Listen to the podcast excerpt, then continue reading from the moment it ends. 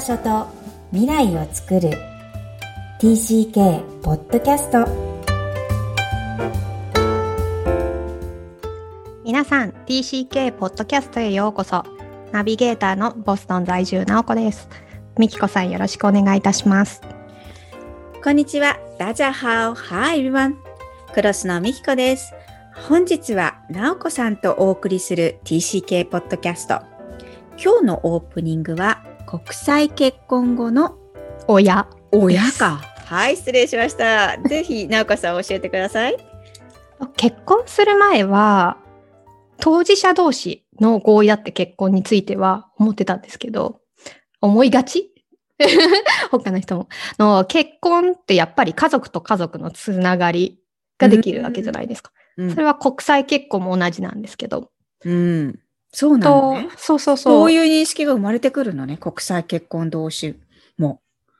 そうですね。やっぱ結婚イメー式のジとしては、やっぱり日本人同士のカップルよりも、個と個のコ contract、契約っていう意識が強いのかなと勝手に思ってましたけど。そうですね。その contract までは結構、と、その意識も強かったけど、やっぱり日本みたいに結納じゃないけど、と、結婚する前にのご両親と会って、と、認識合わせとか、そのステップを踏んでで結婚式は、私日本のあの明治神宮でやったんですけど、そこに家族が来てもらあの、スペインから家族来てもらって、地元の地元から来てもらってとか、もうどん、あの、その、の過程をどんどん踏まえて、ああ、本当家族が、を選んだんだなっていう意識が、で、え 培われてきたっていうイメージですね。うん。うんうんうん。これ、あの、結婚する前までは全然、あの、イメージはできてなかったんですけど、実際もう結婚しての何年か経って、で、あの、嬉しいのは、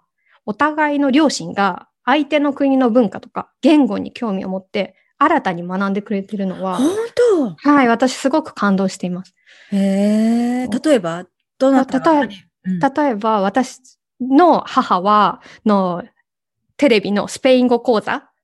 で文化とか、あの、スペイン語を学んで、で、の、毎回こんなこと学んで、こんなこと言ってたっていうのをシェアしたりとか、と、主人とスペイン語で、娘とも、あの、スペイン語で会話しようとしていたりとか、うんうん。あと相手側のスペインのあのお父様とかは、夏目漱石の日本文学とか、あとも村上春樹の小説などを興味持って選んで読んでくれていて、どういう内容だったかってシェアしてくださったりとか、へえ、こっちが読んでなかったりしてね。う。んうん。まあさらに私、あの90歳の日本の祖母もいるんですけど、はい。そう、あの、中学校、あの、戦争で行けなかった人なのに、の、今から、その、夫とも、あの、喋りたいからって、ABC のアルファベットから学んでるのを見て、もう本当に大人になるまで国内、ドメスティックで過ごしてたとしても、人は何歳からでも新しいこと学べるんだなって、本当に気づかせてくれてありがとうっていう感じです。うーん。なんか素敵。自分の家族に対してさ、むっちゃ感謝の念が。ねえ自分の結婚がそうさせるって嬉しいね。嬉しいですね。うん。感謝って、そう、感謝を持つと本当に人間関係が広がっていくのでね。うん。自分のした行為に感謝できる。すごいいいなと思いました。それでは今日は私からの、えーメインテーマ紹介です。言語能力。このテーマこそ我がナビゲーター、なおこさんの実際のお話をお聞かせ願いたいと思っています。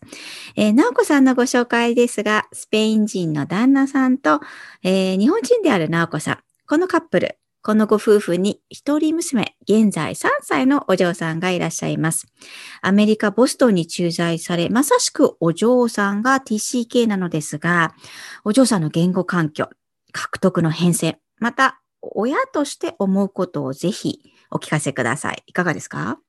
と言語につきましては私の大学からも専門分野なのでちょっと熱くなってしまうかもしれないんですけど。ああ、大学専門だったの？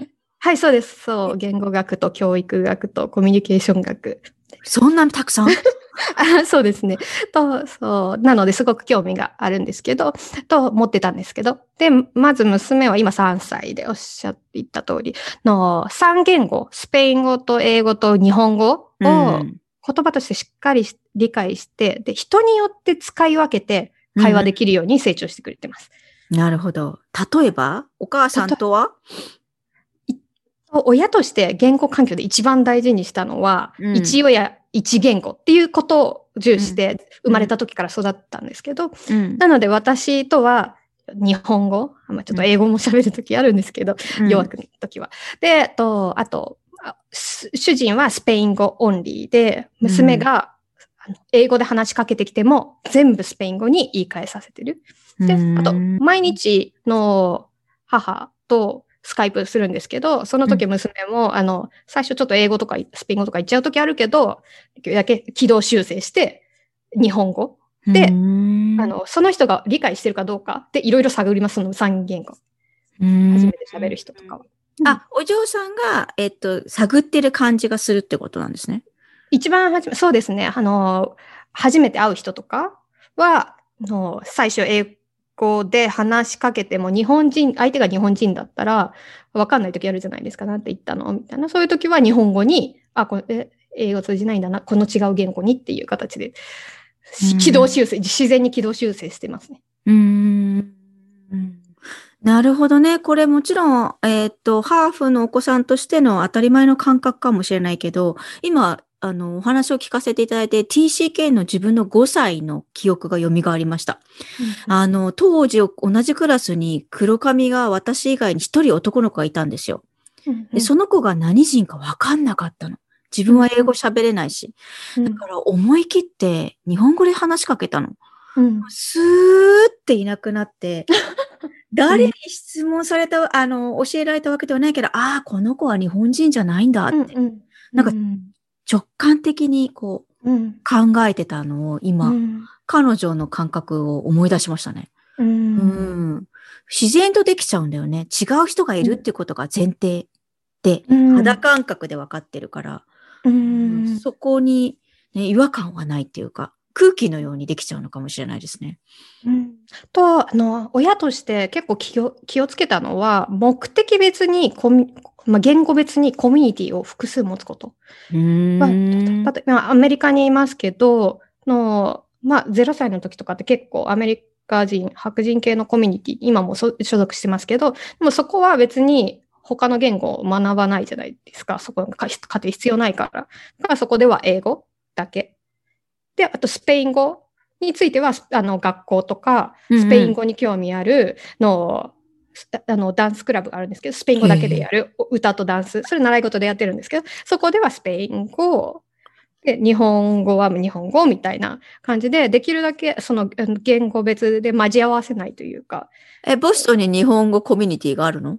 あ、は、ちょっと行ったりしたんですけど、全然もう行ってないです。なんかもう社会ができちゃってて、あの、あ、なんかわかる気が、そうかなって思っちゃった。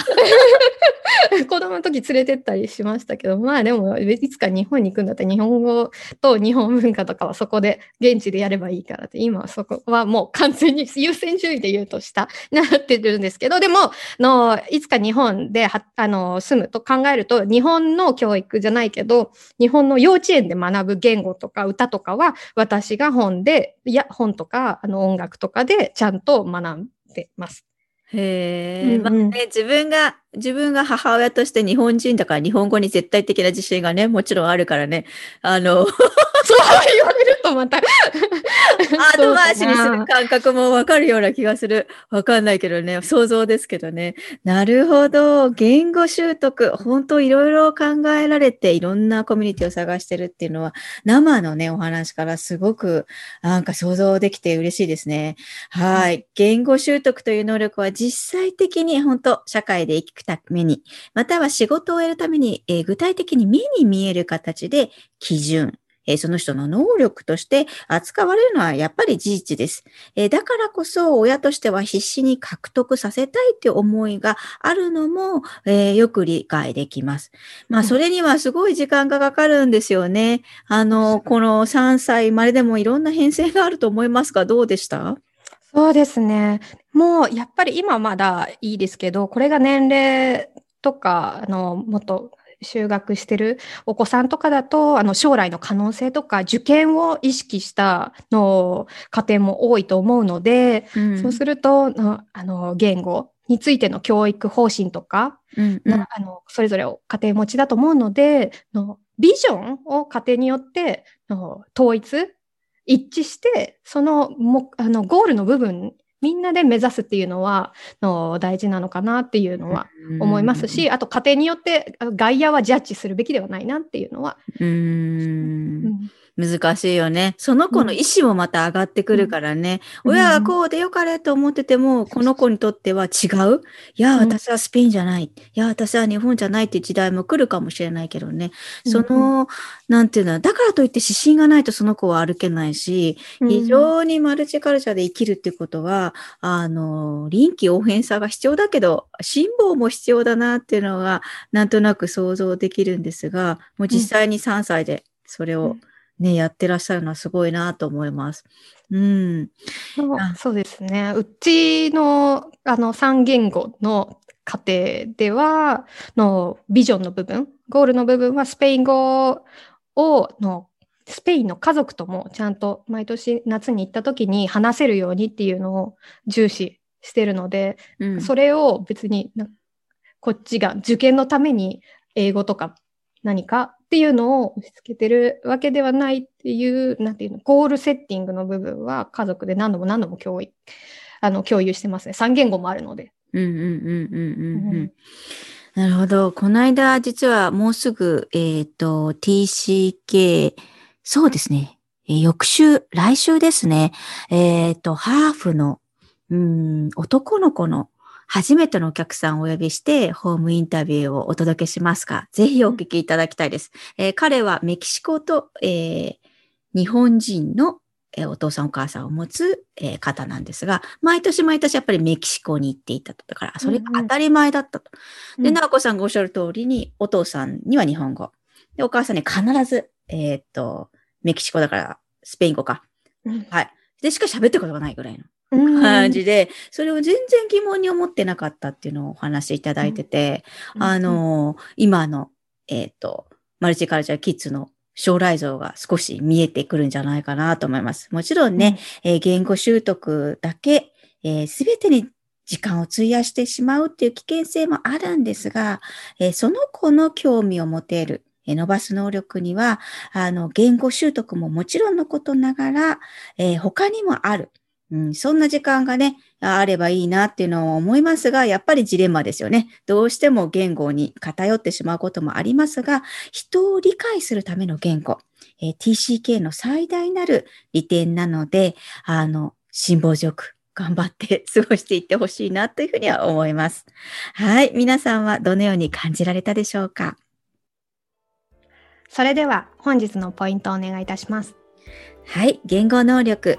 異文庫の中で育った TCK にとって、一言語にとどまらず、複数の言語を話せる能力は最大の利点です。文字通りの意味のみならず、微妙な意味の違いや文化差を理解し、どのように人と人の心を通わせるかも含めた能力があります。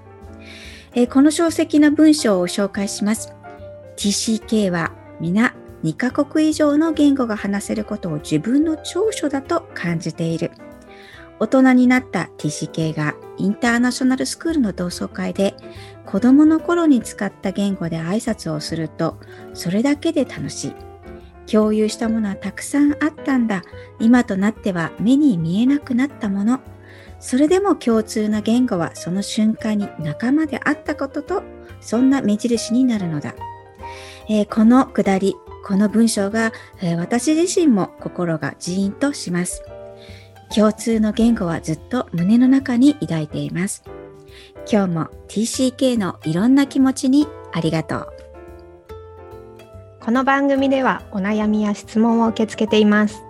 また TCK をさらに知りたい方のために TCK オンライン基礎講座も開催しています。詳細は育ちネット多文化で検索してホームページからアクセスください。さらに、ポッドキャストを確実にお届けするために購読ボタンを押して登録をお願いいたします。みきこさん、ありがとうございました。ありがとうございました。バイバイ。